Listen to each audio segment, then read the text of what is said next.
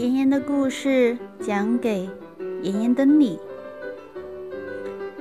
大家好，我是许艺许小妍。今天给大家带来的故事是《帕丁顿熊二》，狩猎开始。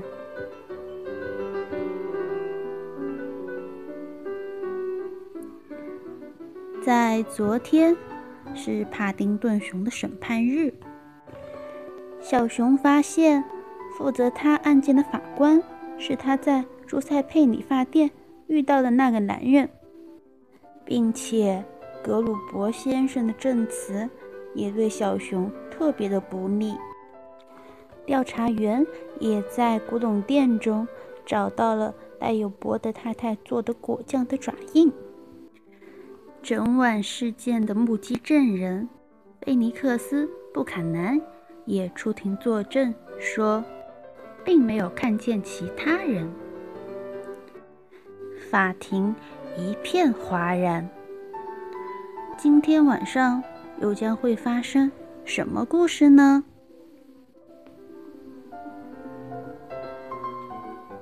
第九章，狩猎开始。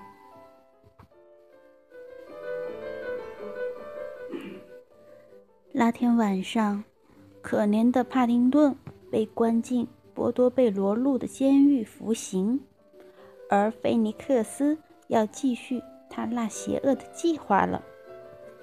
他从阁楼中取出那套盔甲，直奔塔桥。他坚信那里面藏着第一条线索。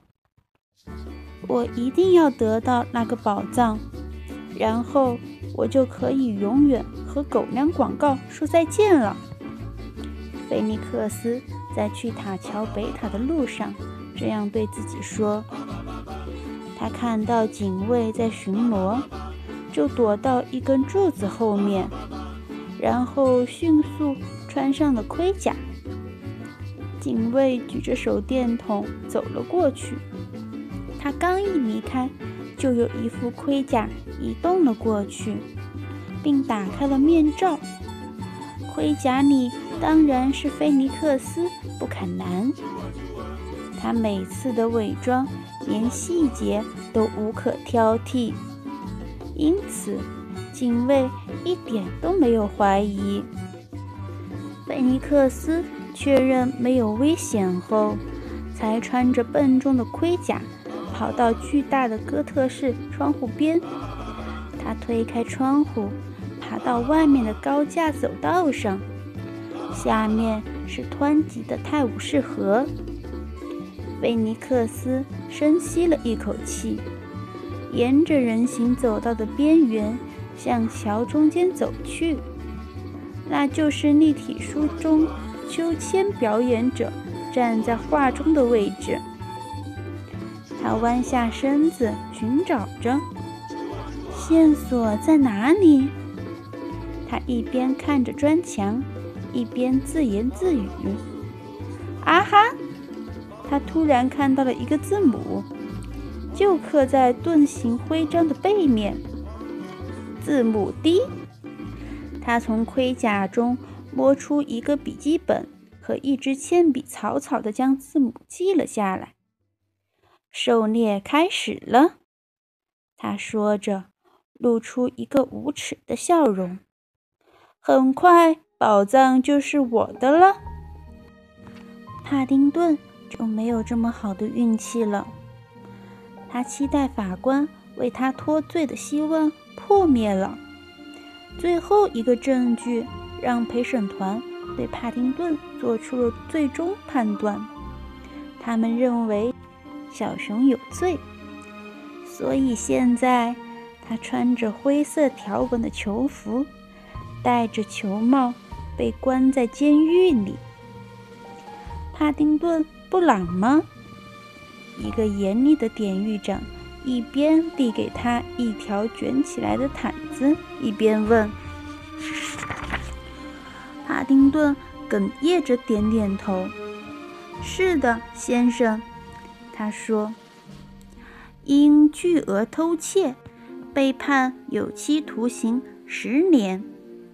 典狱长一边看着他的记录，一边说：“还有严重的理发事故。”他挑起一条眉毛，看了一眼身后的小熊，“跟我来。”一阵风鸣，一扇闸门打开了。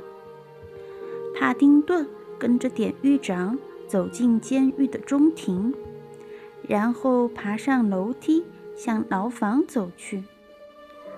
他们沿着通道走，直到典狱长停在了一扇门外。他打开了那扇门，帕丁顿走了进去。牢房的确非常阴暗，那里面只有一张窄窄的床和一扇小小的窗户，而且窗户很高，帕丁顿根本看不到外面。他突然很想念温莎花园三十二号的那个小阁楼。布朗一家通常会在我睡觉前。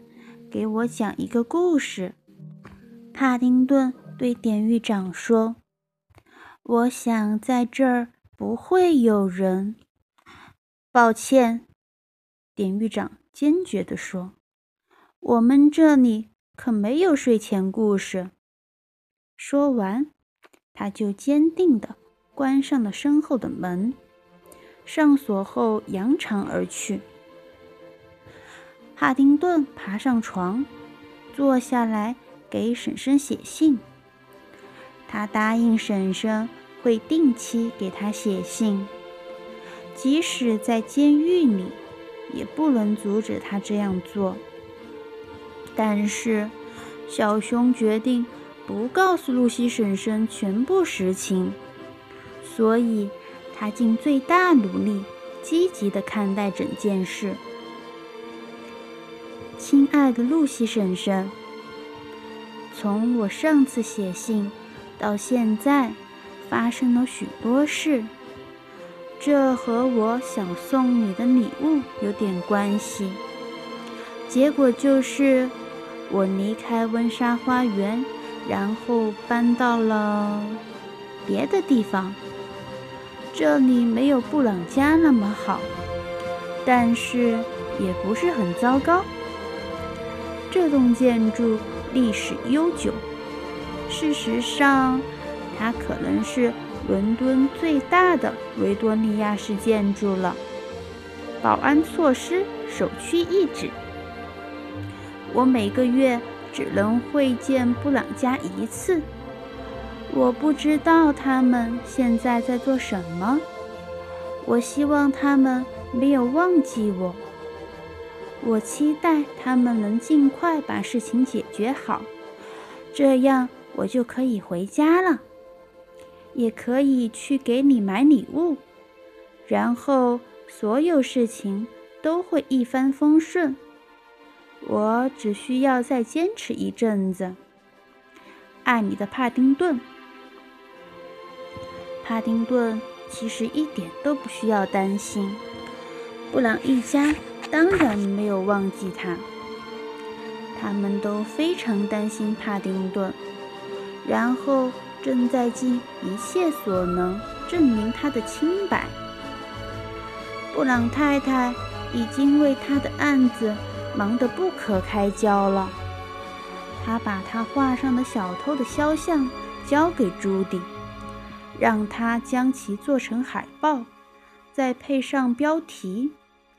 你看到这个男人了吗？为了抓住真正的小偷，布朗太太决心把海报贴遍伦敦的大街小巷。他首先来找格鲁伯先生，问他是否能将海报贴到他的古董店里。迟早会有人认出他来的，布朗太太说着，把一张海报。贴在了门前的玻璃上。嗯，格鲁伯先生答应着。不过他陷入了沉思，似乎并没有用心在听布朗太太说话。布朗太太转过来看着他，皱着眉头问：“格鲁伯先生，您还好吗？”格鲁伯先生挠了挠头，若有所思地说：“有件事一直在困扰着我。是什么呢？”布朗太太问。他从包里拿出素描簿，又将头发中插着的铅笔拉了出来，准备好记录格鲁伯先生将要提供的信息。格鲁伯先生慢慢的、谨慎的开口了：“发生盗窃的那天晚上，布朗先生说，小偷跑到楼下溜之大吉。布朗太太想象着小偷从格鲁伯先生这一层逃跑的样子，然后他径直来到古董铺。他沿着布朗先生的思绪继续说。”然后从前门逃走，启动了警报。格鲁伯先生摇着手指，打断他说：“嗯，但这就是关键所在。他并没有直接从店里跑出去。”布朗太太困惑地说：“没有吗？”格鲁伯先生摇了摇头，指着古董店的后面说。他一路跑到这边来，偷走了那本书。为什么不偷那些珠宝，或者是一只花瓶呢？它们更近，而且更值钱。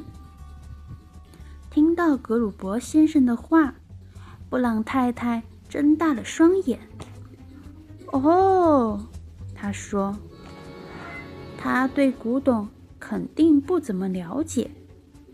格鲁伯先生无动于衷地说：“是的。”布朗太太赞同地说：“除非对于那本书，他知道一些我们不了解的事。”他们互相看了对方一眼，他们想到一块儿去了。这本书一定藏着一些非常重要的秘密。布朗太太想，无论是什么秘密，我都一定要找出来。这一定能证明窃贼偷书的动机，还帕丁顿一个清白。